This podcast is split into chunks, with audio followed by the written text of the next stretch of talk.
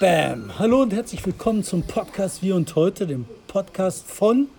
Ah ja, mit zumindest Martin Kais.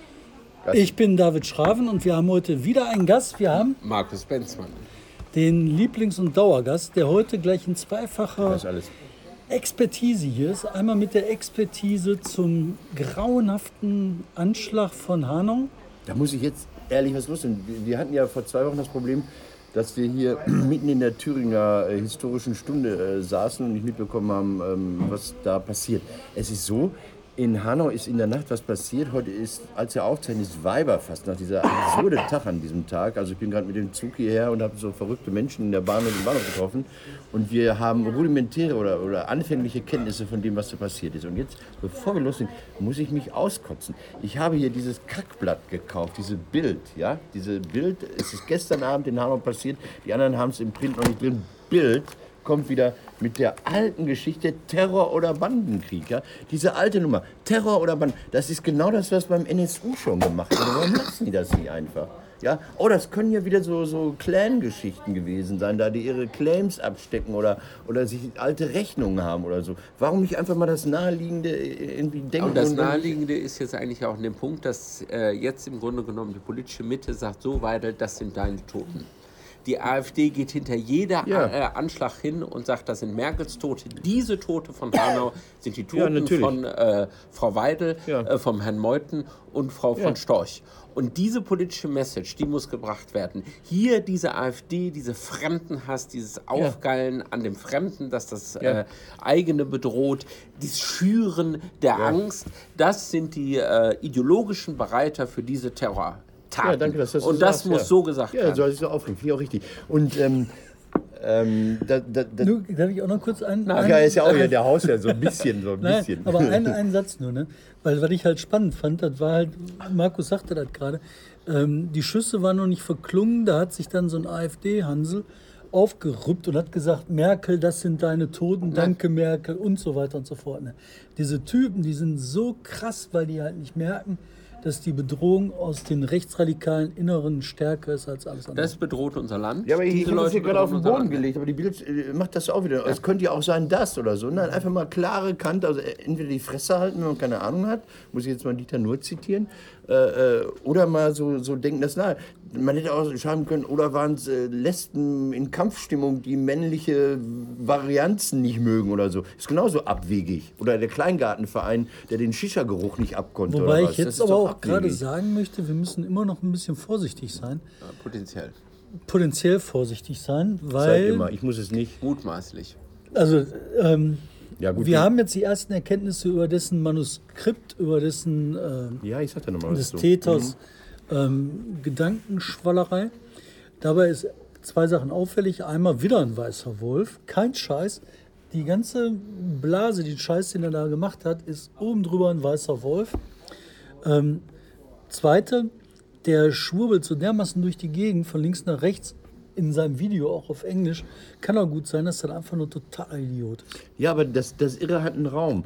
Ähm, wir, ich, finde, ja, ich finde, immer diese, diese Einzeltäter-These, die, diese Einzeltäter wachsen ja sozusagen. Ja, das wollte ich gerade sagen, das, das wollte ich gerade was sagen. Ja. Also, ähm, ähm, das Irresein hat immer einen Raum.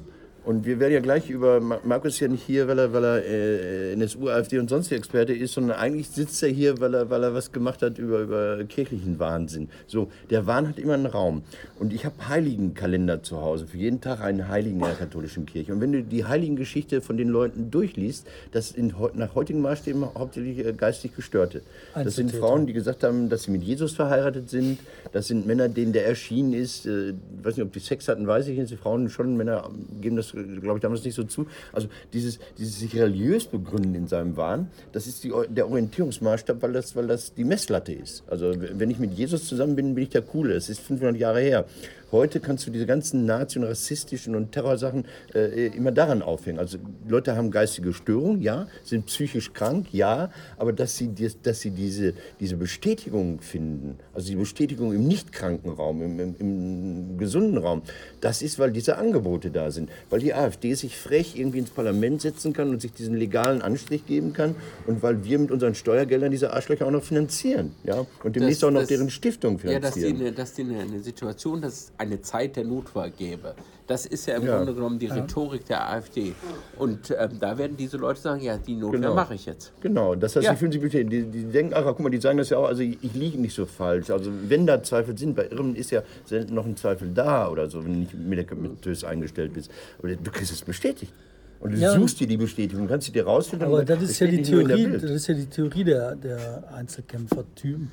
Die sagen ja, dass durch diesen, äh, der Aufstand wird nicht ausgelöst durch einen koordinierten Aufstand, wo man halt Zellen organisieren sich, sagen halt, Freitagnachmittag 14 Uhr geht los, Nein. sondern die sagen halt, einer steht auf, noch einer steht auf, ein dritter wird inspiriert, der fünfte wird inspiriert, der zehnte wird inspiriert. Und mit einmal ist der Flächenbrand da. Und der Höcke, der Faschist, der zu seinen Aufrufen zum Aufstand, die der permanenter oder häufig in seinem äh, Scheiß da verbreitet, die sind genau das, das sind die Aufrufe an diese Einzeltäter, den Terror hier in Deutschland bis zum Bürgerkrieg sagen, zu treiben. Und die Typen, die sie festgenommen haben, die haben genau die gleiche Scheiße. Und das müsste so Appell an Schläfer sozusagen, Knöpfchen drücken. Ja, ne? ja. Und ich würde auch sagen, es ist halt nicht nur Höcke. Das ist mhm. Grundkonsens ja. in der gesamten AfD. Höcke ist da nicht nur ein radikaler Ausreißer. Mhm. Dieses Gefühl von der Merkel-Diktatur sozusagen den Fremden das Land übergeben zu haben, das ist sozusagen die äh, politische Grundmelodie, die diese ganzen sogenannten Bürgerlichen, die sie nicht sind, nämlich sie sind rechtsradikal in der AfD spielen. Und diese äh, Punkte, die da angesetzt werden, nutzen solche Einzeltäter, ob die nun wahnsinnig sind oder ideologisch verbohrt. Das, äh, ähm, äh, zwei, zwei bis drei verrückte äh, Randgeschichten. Das eine ist, äh, gestern hätten wir uns noch über, unterhalten über das Malbuch der AfD, ne, über das rassistische, ja. fremdfeindliche, ekelerregende Malbuch oder so. Diese, diese Jämmerlichkeiten, diese, diese kleinen, fiesen, blöden, schäbigen, ekelhaften Aber das ist ja Jämmerlichkeiten. Das ist immer genau das Grundmusik. Und die sind nicht bürgerlich, das ist die Nein, das ist es nicht. Im Bürgerlichen wird so ein Scheiß nicht passieren, weil ein Bürgerlicher hat Geschmack der weiß, wie gute Musik sich anhört und er weiß, dass eine Party von Matuschek immer scheiße ist, weil er nämlich nur so ein, so ein Gespreiz ist. Aber Gespreize. das Interessante, was ich sehe, was ich sehe, es ist ja nicht nur, ähm, ähm, wie heißt der Münzeraner in der CDU, ähm, äh, Pullens. Ähm, äh, äh, viele der Konservativen kriegen in der letzten Zeit so ein bisschen den Dreh hin zu sagen, konservativ ist nicht rassistisch.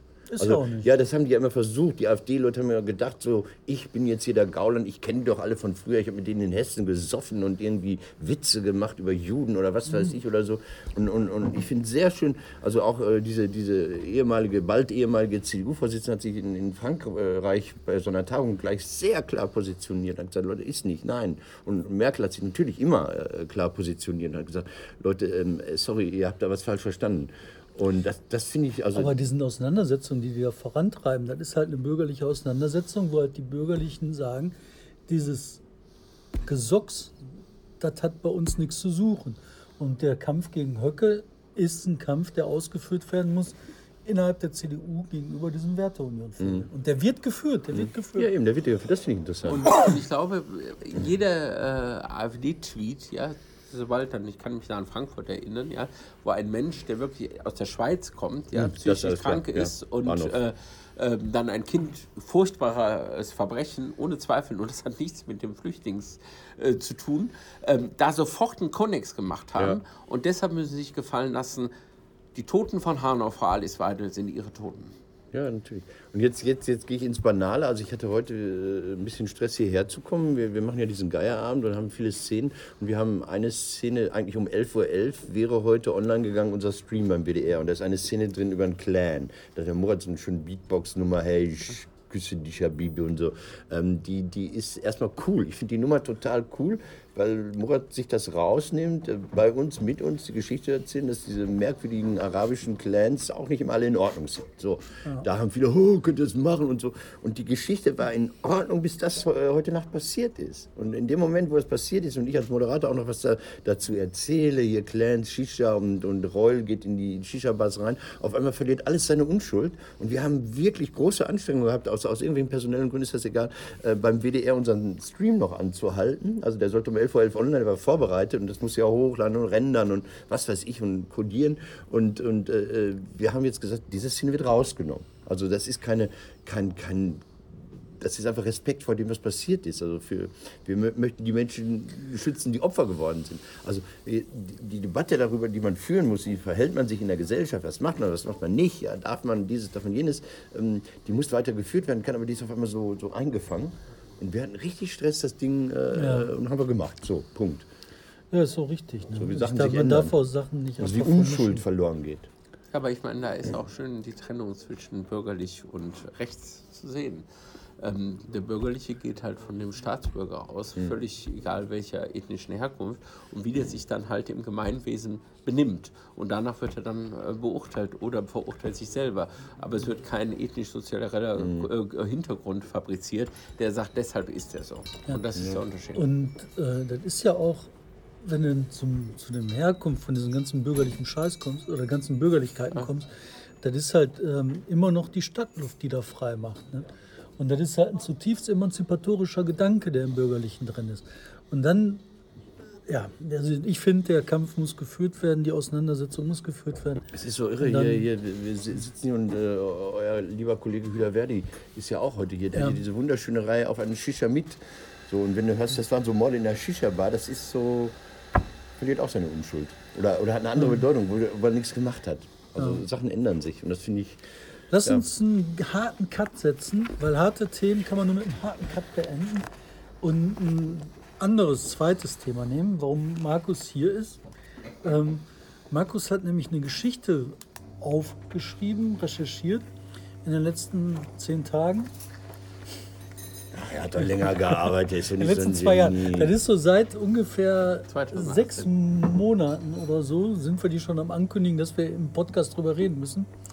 Ähm, ich zwar, wusste von nichts, das finde ich auch gut, wenn man ja. mich da raushält.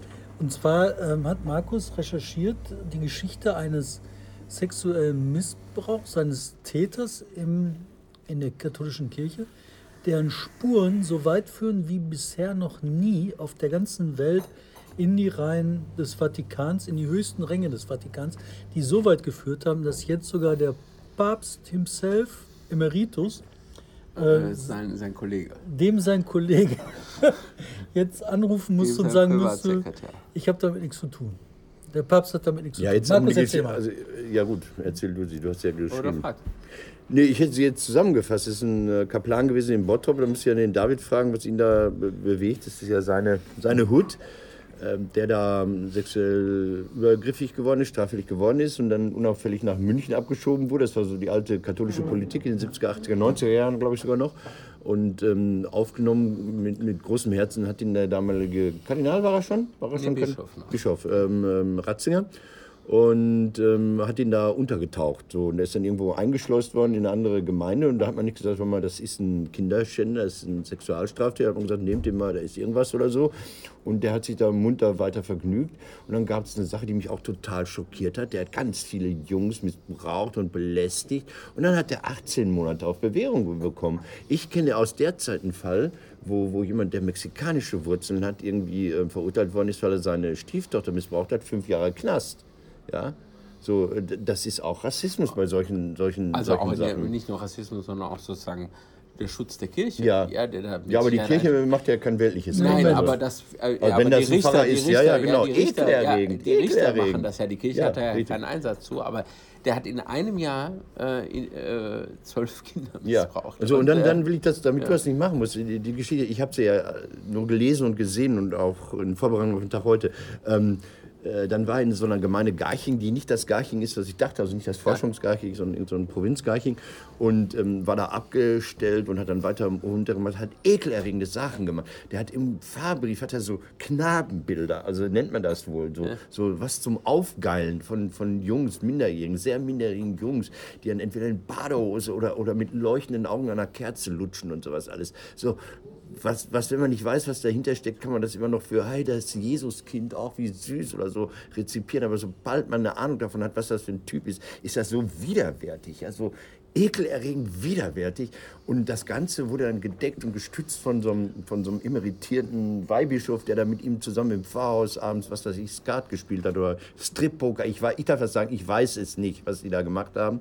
Äh, der, der darauf äh, geeicht war, guck mal, was der Typ da macht. Und er hat immer nach München gemeldet, alles okay, alles okay, alles okay. So. Und dann, als dieser alte äh, Weihbischof im Ruhestand dann kränklich da niederlag, kam dann der damalige Chef der Glaubenskongregation. Glaubenskongregation vorbei und hat seinen Kumpel besucht aus alten Zeiten. Die sind zusammen geweiht worden zum Priester und traf dann auf diesen Sexualstraftäter. Äh, offensichtlich, also der, der, der Mann selbst sagt es, andere sagen es, und das, das wurde immer geleugnet, es wurde immer geleugnet, das ist eine Verbindung, also eine, eine, eine materielle, eine körperliche, eine tatsächliche äh, Verbindung zwischen diesem ehemaligen mittlerweile Papst und diesem Killer da äh, gegeben habe.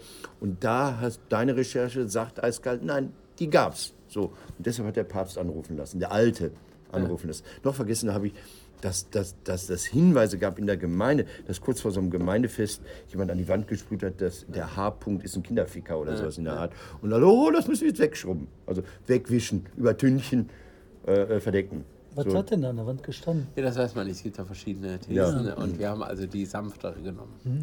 Ja, ja, ich habe jetzt als Kabarettist andere Worte gewählt. Ich bin jetzt nicht straffähig mit dem, was ich sage. Das ist alles Meinung. Ganz üble Meinung ist das. So, jetzt habe ich dir alles erzählt. Jetzt darf ich aber auch mal sagen, ja, das, Spannende ja, ja. Der, das, Spannende an dieser Geschichte ist ja, auch wenn wir gleich nochmal zur Hanau gehen, wir waren ja in Bottrop und haben diese Geschichte mit dem Apotheker da gemacht mhm. und haben da äh, zwei Monate in der Lokalredaktion... Gegenüber ist die Kirche, ne? Gegenüber ist die Kirche und in dieser Zeit kam eben auch dieser diese Opfer auf uns zu und sagte, ein Mann, Mann, also in den 50ern, sind hier missbraucht worden. Okay. Ja? Also das war sozusagen ein Tatort gegenüber. Hier die alte Apotheke und da die Zürichkirche. Ja. Das war schon, kann man sich fast gar nicht ausdenken. In der Mitte der Indianerfriedhof. Ne? Also das kann man sich gar nicht ausdenken. Und was so spannend ist, also gerade wenn man auch diese AfD-Debatte hat, wo man immer sagt, äh, die Gefahr kommt aus der Fremde, das waren mhm. auf einmal zwei Verbrechen, die aus dem Vertrauten kommen. Dem Apotheker, dem vertraue ich, der ja. über 100 Jahre die Apotheke leitet. Dem Pfarrer, dem vertraue ich meine Kinder an. Ja. Und aus beiden, aus dem Vertrauten kommt die Gefahr. Ich meine, das ist äh, sozusagen das, ja, das große, äh, die große Frage, die da entstanden ist.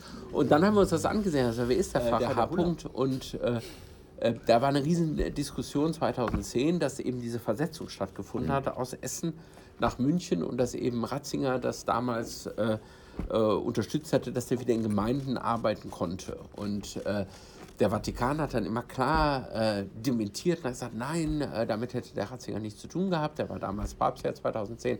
Ähm, der hätte nur zugestimmt, dass äh, der H eine Psychotherapie bekommt. Und das ist natürlich zentral, weil damit hat der Vatikan gesagt, dem Ratzinger war dieser Mann bekannt. Ja. ja. Und das war und da stand eben das Dementi. Und als wir dann anfingen zu recherchieren, haben wir gesehen, dass dieser H der Kirche hier im Bistum, ja, wurde er eingeladen, als dann äh, die äh, Medien äh, eskalierten 2010 und sagte, ja, ich habe den Ratzinger getroffen. Wir haben noch Zeit, David. In Garching. Und äh, das fand ich halt spannend und dann bin ich dem nachgegangen. Und dann habe ich gesehen, dass der nicht nur den Ratzinger in Garching getroffen hat, sondern dass äh, äh, er da zusammen mit einem Weihbischof war, der alles über ihn wusste, der von ihm äh, gewarnt wurde, der von einem Psychiater gewarnt wurde und da im Grunde genommen sich permanent mit Hunderten von Messdienern umgab. Und, ähm, der war so besonders erfolgreich dann der auch. Der war ne? super, der wurde geliebt, der wurde verehrt, der wird bis heute verehrt. Scheiße. Ja? Und, äh, und da konnte man auf einmal in Garching eine Enge, ja, da waren alle da. Da war die Kontrollfunktion da, da war der Priester da und es war auch der Ratzinger da.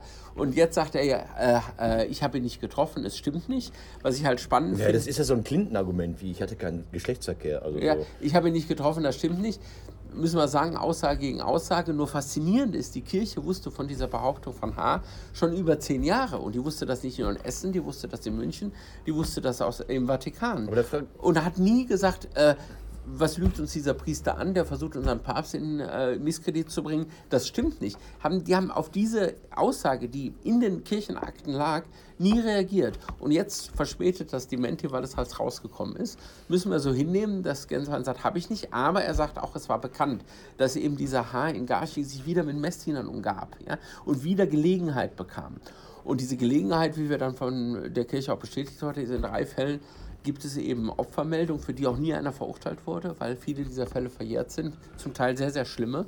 Ja. Und, und nie gemeldet an den Staat. Ja. Und dann, oder zu spät. Und dann gab es eben auch das Hinweis auf diese Kapelle, ja, wo also eine junge Schrift schreibt, äh, der Missbrauch muss aufhören. Ähm, das war ein erschütterndes Bild. Da muss man sagen, deine Recherche ist ja so, so online und sowas. Es gibt die bewegten Bilder bei Frontal 21, ja. könnt ihr auch vielleicht verlinken. Fängt, glaube ich, sogar damit an, ne? mit, diesem, ja. mit diesem, oder im Vorspann äh, gibt ja. es dieses, dieses, diesen Eintrag in dem Kapellenbuch. Das muss aufhören. Das, der also der sexuelle äh, Missbrauch muss auf, soll aufhören. Das macht also, mich fertig. Das macht mich total dein, fertig. Und dann vor allen Dingen dein Stefan, weil das war ja so ein Bittbuch dein, mhm. an die Maria, an die Jungfrau Maria. Und dann bittet er sozusagen die Jungfrau Maria und sagt noch dein Stefan. Was für ein komisches, geschlossenes System. David, du als Bottropper und Katholik, ne? also oder Ex oder was weiß ich, ja. Gesinnungskatholik, äh, das war nicht deine Gemeinde. Nein, ich komme aus Fuhlenburg. Also Bottrop-Fuhlenburg. Ja. Das ist woanders ist eine andere Kirche, ja, ja. Bonifatius, nicht Cyriacus und das ist Cyriacus. Aber Cyriacus ist halt die. Das ist der äh, Dom sozusagen, ne? Oder? Genau, das ist die älteste, größte, das ist die bestimmende Kirche von Bottrop. Und das ist halt der Ort, wo alle, die in Bottrop ähm, was zu sagen haben, die Geld haben, Macht haben, Einfluss haben, wo die zur Kirche gehen. Bottrop ist halt eine katholische Stadt, das ist so ähm, das Garchen vom Ruhrgebiet. Mhm. Ähm, Papst war ja auch mal da, also der andere, der davor. Klar. Und in Bottrop ist halt äh, klar durch die äh, äh, katholische Zuwanderung aus Polen stark bestimmt, ist aber auch selber immer eine sehr, sehr starke katholische Stadt gewesen. Kurköln ist ja im Gegensatz zu diesem Dortmund zum Beispiel, ja. Genau. Und ähm, das führt dazu, dass du halt, ich glaube, eine extrem große Schweigespirale in der Stadt ja. hast, die bis heute hält, wo bis heute diese ganzen Fälle weiter sehr eng gehalten werden, wo sehr aber wenig drüber gesprochen wird. Aber da gehört so ein Apotheker doch unbedingt dazu. Also der, der, der, der, da gegenüber, ja gegenüber, der war ja auch die sind da ja auch beten gegangen. Ne? Nein, die also, war ja auch Stadtsatzraum ja, ja. Gemeinderat. Ja, ja, eben. Also das, das ist so ein, ja. so ein komisches das Geflecht. Ganz, ne? ganz eng zusammen. Äh, mal gucken, was dabei weiter rauskommt. Jetzt aber. Aber ich will noch eine ja. Sache hier, weil die hat mich nämlich in dem Film so bewegt oder bei dem, was du rausgekriegt hast, so bewegt. Ähm, der Hutchen ah, und dann, der, der, der Haar. Müssen wir echt ändern. Ich, ich, der Haar musste ja dann in München zum äh, Psychiater gehen. Das war so eine der Auflagen. Und was hat der Psychiater gesagt? Ja, das war also ein Psychiater, und das hatte damals schon der äh, New York Times gesagt, ich habe hab ihn gesehen, und er sagt, dieser Mann darf nie wieder mit Kindern zu tun haben. Ja, der darf keinen Alkohol trinken, der darf nie wieder mit Kindern zu tun haben, der braucht einen Mentor, der immer um ihn rum sitzt und den sollte man ins Kirchenarchiv absetzen. Ja, ja. Es gibt auch Seniorenheime, ja, es Senioren, gibt so, was weiß ich. So. Äh, und wen hat er, auf dem so, Und dann hat, er, dann hat er die Leute in der Kirche informiert, unter anderem auch diesen, äh, diesen Weihbischof Sohn Frauenhof ja. und hat gesagt, dieser Mann nie wieder. Ja. Und dann, äh, der ist jetzt auch 90, da habe ich ihn angerufen, man soll sich auch mit mir unterhalten. Sehr imposant im, im bewegten Bild ja. der Psychiater. Und dann habe ich ihn angerufen und gesagt, ich bin 90 Jahre, ich kann nicht mehr.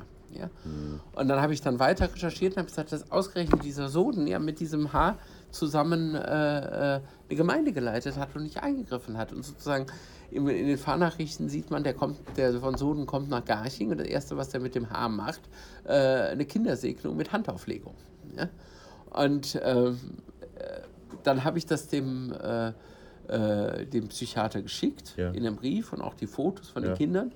Und da hat er sich gemeldet und gesagt, okay, ich bin bereit, nochmal ein Interview zu geben. Und dann sind wir nochmal hingegangen und hat er ihm nochmal bestätigt, dass der von Sohn ihm sogar gesagt hat, dass er dahin fährt, um diesen Mann zu kontrollieren und hat es nicht getan. Ihr müsst mir jetzt äh, eine Sache das noch... Das ist ja Absicht. Hm? Das sagst du. Aber das sag ich, ja. Was ist Absicht? Das ist Absicht, wenn ich informiert werde vom Psychiater, wo mir der Psychiater sagt, der Mann ist gefährlich. Mhm.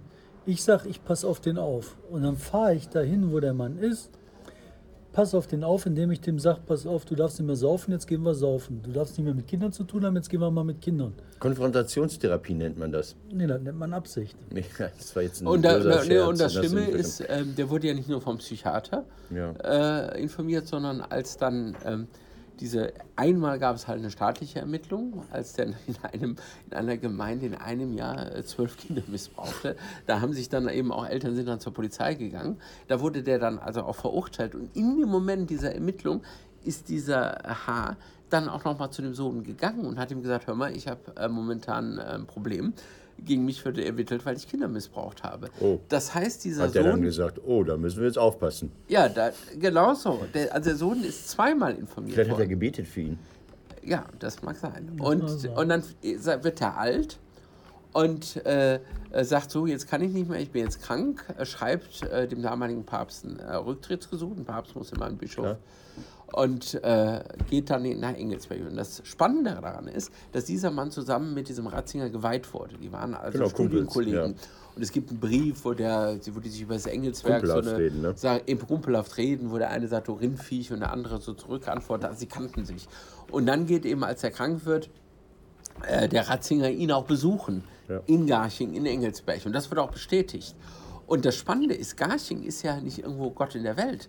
In Garching liegt 20 Kilometer von Altöttingen. Okay. Altöttingen war der Platz, wo der Ratzinger, als er im Vatikan war, jedes Jahr hingekommen mhm. ist. Jedes Jahr. Der war also in der unmittelbaren Nähe. Und äh, dann ist eben, wie gesagt, das. Äh, H. sagt, ich habe ihn getroffen. Markus, möchte ich dann, und das wird jetzt dementiert. Ich möchte dann nur, nur an einer Stelle euch beide ja. in eurer, eurer äh, couragierten Art äh, Nein, wir bremsen. Sehr, nicht. Wir waren dann sehr äh, objektiv. Nein, das ja, ja, aber jetzt, also so, man kann ja, ja auch äh, mit Herzen objektiv sein. Ähm, kann das nicht sein, dass so ein, so ein Ratzinger solche Leute gar nicht wahrnimmt. Das ist für ihn wie eine Frau. Also eine Frau nimmt er ja auch nicht wahr. Eine Frau ist ja quasi ein Wesen, was die Fresse zu halten hat.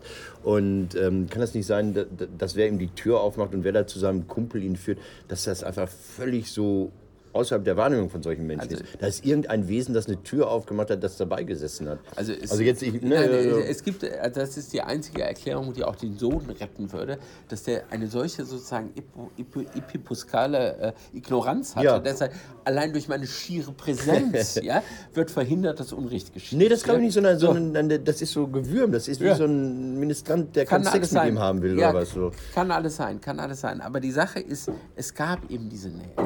Und ähm, das Spannende ist an diesem Dementi vom Herrn Genswein, der dann bei den Kollegen beim ZDF angerufen hat, das mhm. hat dieses Treffen dann nicht stattgefunden, der hat ihn nicht gesehen. Auf die Frage, war es denn bekannt? Er sagt, ja, es war bekannt, dass eben dieser mhm. Haar mit dem Sohn in Garching war. Mhm. Ja? Und das war ja gerade, wenn man nochmal zurück zu diesem Dementi äh, geht, was die bei der, nach der New York Times Recherche gemacht hat, der Ratzinger war gar nicht involviert, dass der wieder in Fahrdienste kam. Ja, also spätestens da als Chef der Glaubenskongregation, äh, das ist ja Chef des Geheimdienstes, könnte man ja sagen, zweite wichtigste Mann äh, nach dem Papst, hätte er dann einschreiten können, wenn er daran Interesse hat. Und hat er offenbar nicht. Ja. Ich habe noch mal eine, eine, Frage, die jetzt äh, nicht entschuldigend gemeint sein soll. Also ich, ich denke an den Fall Tibbets von Elst, als der Mann da im Luxus ja. schwelgte, da in Fulda, ne, wo war das? Ähm, so. Limburg, ja, in Limburg. Limburg ja. ähm, und ähm, äh, alle auf ihn einhackten und dann auch seine, seine Glaubensbrüder, inklusive Marx, auch über ihn herfielen. Da dachte ich, Leute, das ist nicht euer Job. Da dachte ich, das ist wirklich nicht euer Job. Der Mann hat Scheiße gebaut, der war überheblich, aber selbstverliebt, der hat Gelder beiseite geschafft, missbraucht, was weiß ich. Aber ihr als Brüder im Glauben, ihr müsst sagen, hey, wir lieben dich. Also ihr müsst sagen, Tim hat was Scheiße gemacht, äh, äh, staatsrechtlich oder nach Strafrecht oder sowas hast du vielleicht Sachen gemacht, die man nicht macht. Dann nach BGB hast du Sachen gemacht, die man nicht macht. Aber wir als, als Katholiken und als katholische Brüder, wir lieben dich auch für haben deine die Straftat. Die haben nein, die haben, die haben auf ihn eingeschlagen. Nein, nein, nein, nein, die haben nein, heftig. Nein. Marx hat nein. heftigst auf ihn eingeschlagen. Nein, er hat dem brüderlich darauf hingewiesen, dass er mit seiner ganzen Liebe, dass er ganz schön Scheiß gebaut hat. okay. Und außerdem haben die den ganz brüderlich in den Vatikan geholt und haben ja. gesagt, hör mal, ganz brüderlich, du kommst hier erstmal ja. vorne in der Büro Aber ist das nicht das Problem? Von diesen da Katholiken. Da sitzt du sechs Wochen lang und denkst mal nach, ganz brüderlich. ja, aber ich meine, aber, nein, aber jetzt pass auf, jetzt müssen wir einen Break machen. Wir müssen einen Break machen. Ich dachte, wir kriegen die Geschichte durch. Und haben den fertig gemacht. Ich möchte mal wissen, brüderlich ob, ob das im Herzen. Zack. Wie sich das gehört. Nicht um das zu entschuldigen, sondern um das zu verstehen. Ähm, ähm, äh, diese Liebe, die auch oft savant ist bei den Katholiken. Also ob das nicht das Problem ist, dass sie, dass sie, äh, die, die, die können Hexen verbrennen, die können Frauen bestrafen, die können Ungläubige, wenn sie sich nicht bekehren lassen, irgendwie mit heißem Öl überschütten. Aber wenn, wenn du einmal innen bist, also in der, in der, in der Community bist, dann, dann, dann ist diese, ja, Wozu ich will jetzt nicht weiter. gibt es die Beichte? Genau, das jetzt guck mal jetzt ihr hier. Ja, dann wäre das Problem ja noch schneller ja, erledigt. Beichten und weitermachen. Nee, das ist aber jetzt ja ohne Spaß. Nein, das also, ist ein meine, systematisches Studie, Problem, glaube ich. In der Studie kann man also der Sache, dass eben das Zölibat und die Beichte im Grunde genommen äh, zwei Fördermomente für diesen massenhaften Missbrauch sind. Weil die äh, Zölibate sagen ja, oh, tut mir leid. Und sagen ja, okay, nächstes Mal anders, ja. Mhm. Und ähm, dann bist du wieder frei. Also die Beicht hat immer die Möglichkeit, mhm. denen das gegeben, sozusagen aus äh, dem eigenen Verbrechen hinauszukommen. Und wenn man äh, liest, wie, äh, also der Haar wollte ja nicht mit uns reden, wir haben mehrmals Briefe eingeworfen. Ich habe neben seinem Haus im Griechen gesessen, habe gesagt, hier, komm abends, ich bin da. Weil ich wusste, er wollte nicht mit Journalisten reden, der verachtete ja Journalisten. Aber irgendwann habe ich gesagt, ich muss die Neugierde höher machen. Ich 14-jährigen Jungen vor der Tür auf und ablaufen lassen ne? sollen. Und naja, also jetzt hör mal zu. Das ist nur kein, ablaufen, nur laufen. Ist, Leute, ich, so finde, ich finde, das ist, das ist echt schlimm. Und, äh, Natürlich ist es. Und da habe ich gesagt, ich will ihn hören, aber wir wissen, wie er denkt. Und er, mhm. der hatte immer dieses, ja, ich war ja nicht gewalttätig Ach, wie schön. und gibt nur zu, was also gerade noch äh, bewiesen ist, das andere weiß jeder, jeder, jeder, jeder 50-Jährige, der, der einem Zwölfjährigen seinen Penis ins Gesicht drückt, ist natürlich gewalttätig. Also, und wenn er nur mit irrigiertem Penis im, unterm Talar dem über den Kopf streichelt, ist das schon Gewalt. Ja, Worüber also, reden wir aber, denn? Nee, nee, also Entschuldigung, nee, bitte, das, jetzt, Entschuldigung, dass ich solche Worte hier im katholischen nee, Rahmen benutze. Nein, aber genau das ist der Punkt. Diese, diese Selbstbild immer Gewalt. permanent, ich bin der, das Opfer, ich habe auch Gutes geleistet. Ja, ja klar, das ja. immer. Verführt und, von diesen ja, ja, nein, das, sagt, das sagt er ja. Also er sagt, ja, er kam dann hier Dinge, so haben dann die Knaben, oh, die netten Buben, natürlich. ja, so über Sex geredet und da hätte sich das alles offenbart, ja. Und äh, das ist also, er fühlt sich permanent als Opfer, ja. aber dann auch Gutes geleistet. Und das Spannende ist, bis heute gibt es Leute, die ihn verehren in Garching. Ich habe da mit so einer Sekretärin von der Schule geredet und sagt, ach, der, ein netter Mann. Ja, mit dem kann ich nur Nettes sagen. Ja? Und das ist natürlich, das sind natürlich Verführer. Der hat sich so eine ganze Gemeinde, mhm. hatte sich sozusagen abhängig gemacht. Und ähm, das konnte er. das ist ja auch ein Weg der Professionalisierung der Straftat. Ne? Das ist ja erste Mal ein bisschen aufgefallen, zweite Mal ein bisschen besser gemacht, dann in Engelsburg ein Strafverfahren hinter sich gebracht, in die richtigen Connection gemacht, hat dann dafür gesorgt, dass die, äh, sein Hintergrund funktionierte. Dieses Beichten macht ja auch äh, Co-Wissend, ja. Co-abhängig. Ja, das ist doch noch nicht ne? vergessen, ne? ja. Und dann hast du halt mit einmal so eine Gemeinschaft zusammen, die halt ähm, Straftaten möglich macht. Irgendeiner hat gesagt, das wäre halt eine pädokriminelle Vereinigung. Ne? Und, und da steht schon was dran. Da ne? steht was dran. Und, und deshalb ist ja dann auch die, die Konsequenz, weil man halt diese Nähe hat. Ja, mhm. also nehmen wir mal, also ich meine, ähm, ich finde es schon spannend, dass in den Kirchenakten das über zehn Jahre steht und keiner und jeder weiß, wie eng diese Verbindung H und Ratzinger konstruiert ist und da nicht einer dahin geht und sagt, hier dieser Mann, ja, der versucht unseren Papst in Misskredit zu bringen, der wird jetzt richtig äh, äh vorgenommen. Das wird einfach verschwiegen, dieser Satz. Ja? Um jetzt nach äh, zehn Jahren äh, das Dementi zu holen, ist alles spannend. Aber selbst die Tatsache, dass das alles in einem Ort stattfindet, ja? dass der Ratzinger seinen, äh, seinen Studienkollegen besucht, der alles über den anderen weiß, der dort weiter seine, Prise, seine Messdiener um sich schart. Ja? Das ist einfach, diese Nähe zeigt im Grunde genommen eine Systematik der, äh, des Schutzes äh, der Pädophilie, Aber die dann auch zu diesem Schadensersatz irgendwann kommen muss. Hier, ich will bevor wir zu den Konsequenzen daraus ähm, kommen, will ich noch einmal auf diese Systematik innerhalb der Kirche kommen. Du, ich finde ja nicht, dass das so ist, dass die Kirche als solche, das muss man ganz deutlich machen, eine pädokriminelle Vereinigung ja. ist. Sondern innerhalb der Kirche haben sich halt so Nester ja. eingezüstet, die halt wie so pädokriminelle Vereinigungen funktioniert haben, vielleicht funktionieren. Ich würde da immer in der Vergangenheitsform reden, weil ich kann mir vorstellen, dass sich da schon echt eine Menge getan hat.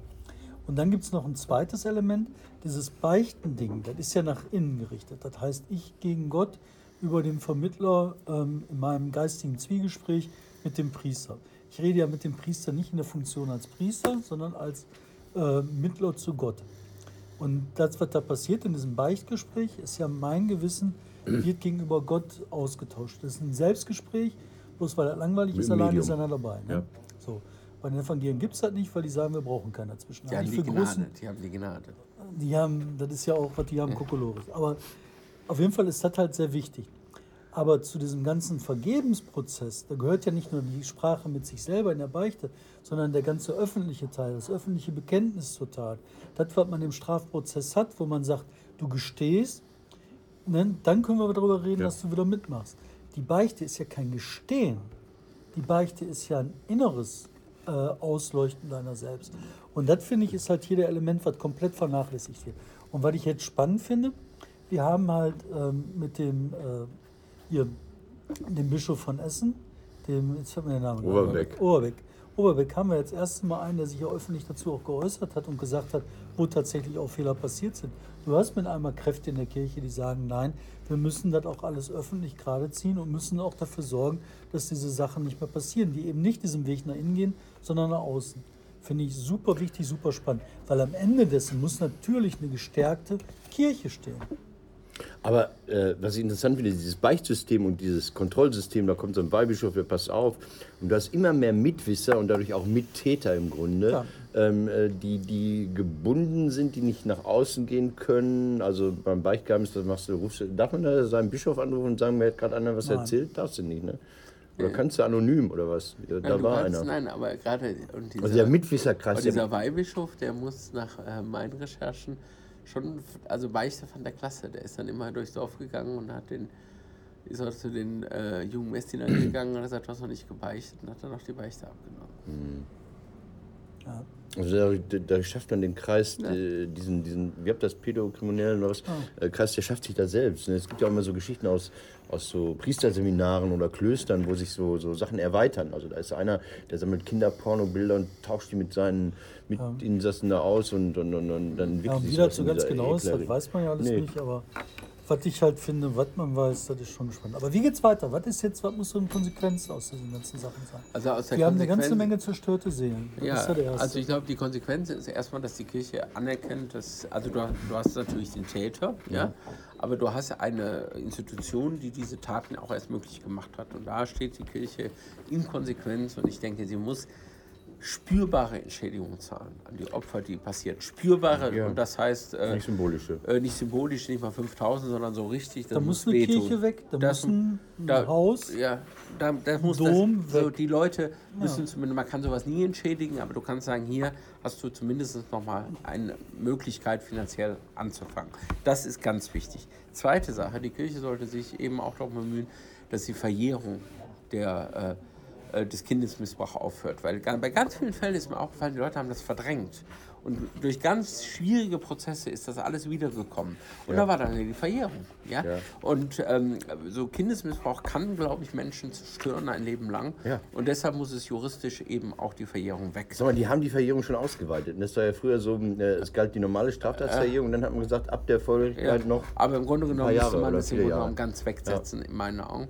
Und das andere ist, was, glaube ich, also neben dieser Entschädigung hochwichtig wäre, dass man sagt, alle Schutzmechanismen, die wir jetzt aufgebaut haben, weg. Wir sagen jetzt, wie es war. Ja? Nicht wieder so ein Dement hier anrufen nach zehn Jahren, ja, und nicht ähm, passiv, äh, das sei bekannt, sondern wer war bekannt, wer hat es gewusst und dann auch eine Konsequenz. Es muss irgendwann mal einer kommen und sagen, ja, ich habe es damals äh, gefehlt und dafür nehme ich jetzt meinen Bischofshut. Aber ich habe den, also du hast einen Fall jetzt recherchiert, der, der vor zehn Jahren schon mal so anrecherchiert war, äh, aus Gründen. Also man ja. wollte den Papst irgendwie treffen damals äh, oder, oder ja. das war nachweisen, New York Times. Ähm, die, du hast einen Fall recherchiert, der ganz nach oben geht. Der ganz nach oben geht, der zeigt, das sind nicht Einzelfälle in der Provinz, sondern ja. es, ist, äh, es hat immer große Strukturen. Hast du nicht oder hast du den Eindruck, dass sich da was getan hat. Also wenn so ein Oberbeck ja. sich hinsetzt und öffentlich bereut. Ich habe den Eindruck, nach diesem äh, Comenius, wie hieß das da, diesem großen Skandal in Berlin, ja. diese Kollegs, ähm, äh, hat die... Äh, Casanius, ja. Äh, habe, habe sich was geändert bei den äh, Ja, bei also das sagen Verein. sie ja. Ich meine, ja, sagen, ja. sagen sie... Und die sind dann immer die Aufgabe. Jetzt kommt gleich einer, der mir erzählt, dass auch da immer wieder vertuscht wurde. Habe ich gleich einen Termin. Und ähm, es ist die Frage, wie weit PR da gemacht wird. Mhm. Ja, also wenn ich diese Missbrauch... Pfeiffer hatte ja Ärger, ne? Ja. Also der, den Mann, den Sie da erst engagiert hatten, um, um Sachen zu recherchieren, ich der möchte, hat gesagt, ich werde benutzt. So, ich möchte mal diese Missbrauchsstudie, die Sie ja gemacht ja. haben, ne? dann da haben die ja auch viel Asche auf ihr Haupt und haben gesagt, alles ist schlimm und jetzt kommt der synodale Weg, wir müssen über alles reden. Aber dann machen die einen miesen Trick. Ja? Die sagen, wir haben so und so viele Täter, wir haben so und so viele Opfer, genau. wir haben 2,5 Opfer plus Täter. Ja. Allein dieser Fall H, ja, der im Grunde genommen seine Spur von Bottrop über Essen nach Bayern zieht, mhm. ja, von dem, was man weiß, sind es 28, vielleicht mhm. viele noch gar nicht. Ja? Das heißt, die Sache, dass ein Täter, der in die, im Grunde genommen da gemerkt hat, er kann zugreifen, er wird ja. nicht bestraft, das, äh, der Talar schützt ihn, ja, das ist eine, äh, man hat über diese Statistik, ja, diese furchtbare äh, Sache schon wieder verharmlost. Und das zeigt im mhm. Grunde genommen äh, die Tragik dieser Aufklärung. Sie ist immer noch dafür da, äh, die Wäsche einigermaßen sauber zu halten. Salamitaktik, man gibt ja. zu, was, was, was eh nach. Nein, es ist ja auch, ne? ja, Salami und, und dann eine Salami, falsche ja. Zahl. 2,8 pro Täter ist ja nicht so schlimm. Es sind ja. Hunderte. Nein, ich glaube, das sind die Sachen, die, die beim OLG nach Revision immer noch irgendwie äh, juristisch feststehen, dass sie da eingerechnet haben, die 2,8. Oder 2,5. Nein, ja. die haben einfach irgendwie was hochgerechnet. Aber ich finde find eine andere Sache an der Stelle schon merkbar. Weißt du, das, also erstmal ist die Kirche ja nicht irgendein Karnevalsverein, sondern es sind ja Sachen, große Strukturen, lange Strukturen, feste Strukturen, die auch so sein müssen, weil das ja auch ein paar hundert Jahre halten muss. Da kannst du ja nicht bei jedem Windstoß direkt wieder sagen, ja, ist nicht. Auch Fehler in so einer großen Struktur sind erwartbar. Du hast mit so vielen Leuten keine Struktur, wo nichts passiert. Mhm. Und dann geht wie immer darum, wie man mit Fehlern umgeht. Und da sehe ich schon, dass die Kirche in den letzten äh, 15 Jahren 20 Jahren eine ganze Menge geleistet hat. Also, aber das habe ich aber auch in der Recherche festgestellt. Ja. Also zum Beispiel der Pfarrer in Garching, ja. ja.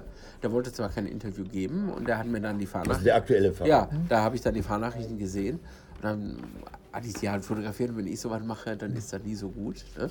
Da muss dann immer einer nochmal nach und schön machen. Ne? Ist halt so. Ja? Und äh, wie komme ich jetzt ja wieder ran? Ja? Und dann halt, mache ich das offene Gespräch und habe ihm das alles erzählt. Und da war der wirklich berührt und hat gesagt, Sie können hier alles filmen, hat dem Marx noch einen Brief geschrieben, hat gesagt, kommen Sie hier hin und entschuldigen sich, was hier passiert ist. Ja? Und ähm, der war halt betroffen. Und was ich halt auch faszinierend fand, wir hatten ja äh, Konfrontationen gemacht. Wir hatten ja auch äh, äh, dem Papst Emeritus geschrieben, der H. sagt, äh, er habe sie getroffen, stimmt das? Bitte bis dort, dort und dort antworten. Das hat er halt nicht gemacht, erst nach der Sendung. Und, ähm, das ist auch irre, ne? Ja, und dann hatten wir eben. Was irre, hat gedacht, der kommt durch. Ja. Und das ist diese Salami-Taktik. Das machen die nicht, das trauen sie nicht. Wir sitzen im Fernsehrat, die sind in Mainz, da ist ein Bischof, das machen die nicht.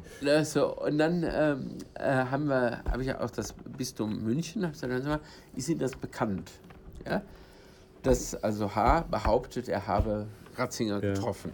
Und da sagen die, nein, ist unseren Kirchenakten nicht bekannt. Natürlich nicht. Nein, und das veröffentlichen ja, das ist ja, genau, genau. Ja, ja, ja, weiter. Ja, ja, das so. Und dann veröffentlichen wir und dann abends sitze ich äh, im Auto nach Düsseldorf, Telefon, ja, hier ist der Pressesprecher, ähm, ich muss mich entschuldigen, wir haben Ihnen äh, äh, eine falsche Information ja. gegeben, wir haben das jetzt nochmal geprüft. Selbstverständlich haben wir das in den Akten. Ja? Und ich meine, das ist so eine Form, das hätte man vor 30 Jahren, ja. hätten sie sich auf einen äh, Scheiterhaufen gesetzt. Ja. ja. Also, dass du im Grunde genommen. gesagt, in 300 Jahren gucken wir nochmal nach. ja, ne? Und das wir sind ich, noch mit der Scheibe ja, beschäftigt, also, Leute, Ruhe. Ne? Also, ich meine, da merkst du schon, äh, das war jetzt nicht so aggressives Bashing, ja? Ja, sondern das war, wir haben geguckt, sie haben ja recht, es steht bei uns. Mhm. Ja. Ich muss euch jetzt leider verlassen, Leute. Ja, kannst du auch sofort.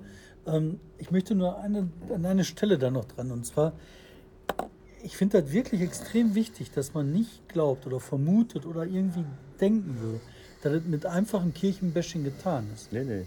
Die erfüllt unheimlich viele soziale Funktionen, die sehr wichtig sind. Und deswegen glaube ich, ist halt so wichtig, dass man diese Aufklärungsarbeit so weit macht, dass die Kirche Selbstheilungskräfte anwerfen kann. Ja, dass die endlich anfängt, sagt so, wir machen jetzt Schluss mit dem ganzen Schutzmechanismus, wir ja. legen die Sachen auf den Tisch. Ja. Aus. Gut. Gut, du musst los. Ich muss los. Äh, ich spreche nicht über März, ich spreche nicht über den RVR, ich spreche nicht über Davids Ziel, das er erreicht hat, was mich seit anderthalb Wochen neugierig macht, wo ich nie dazu komme, ihn zu fragen. All das im nächsten Podcast, um euch neugierig zu machen. Ich muss die Bahn erwischen, Wir weil ich äh, Witze machen muss heute Abend wieder.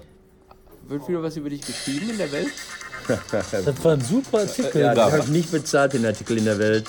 Weil, das ist ja eine Heiligenspeicherung. Ja, das, jetzt sind wir wieder im Katholischen. Ja.